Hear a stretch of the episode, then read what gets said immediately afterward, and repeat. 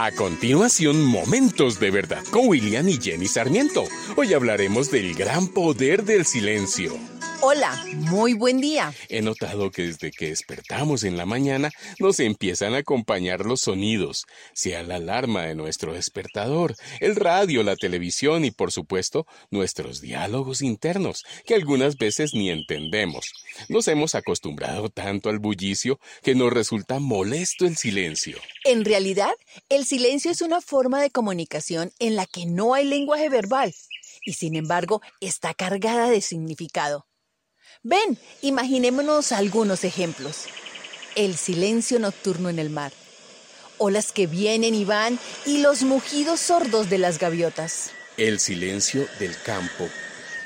Árboles mecidos por el viento, insectos zumbando, grillos cantando, aves volando y el croar de las ranas en coro. Los silencios del amor.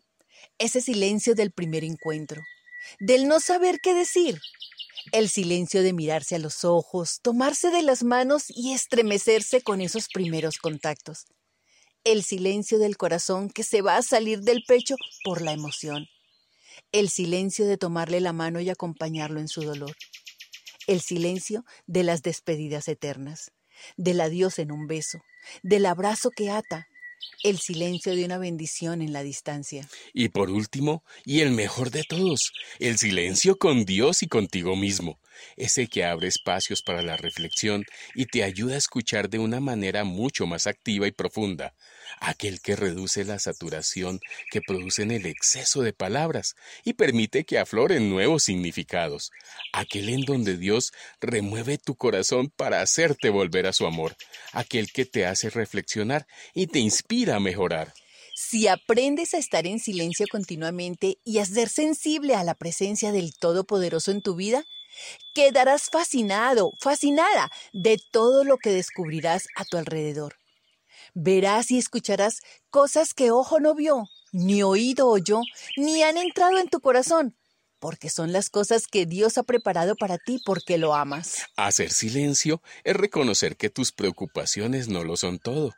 Hacer silencio es dejar a Dios lo que está fuera de tu alcance y de tus capacidades.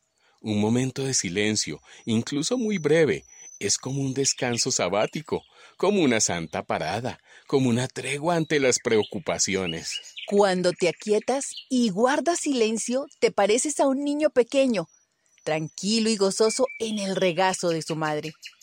Entonces, haz silencio, acepta la situación, mantente tranquilo, tranquila, reflexiona y en el silencio toma una decisión.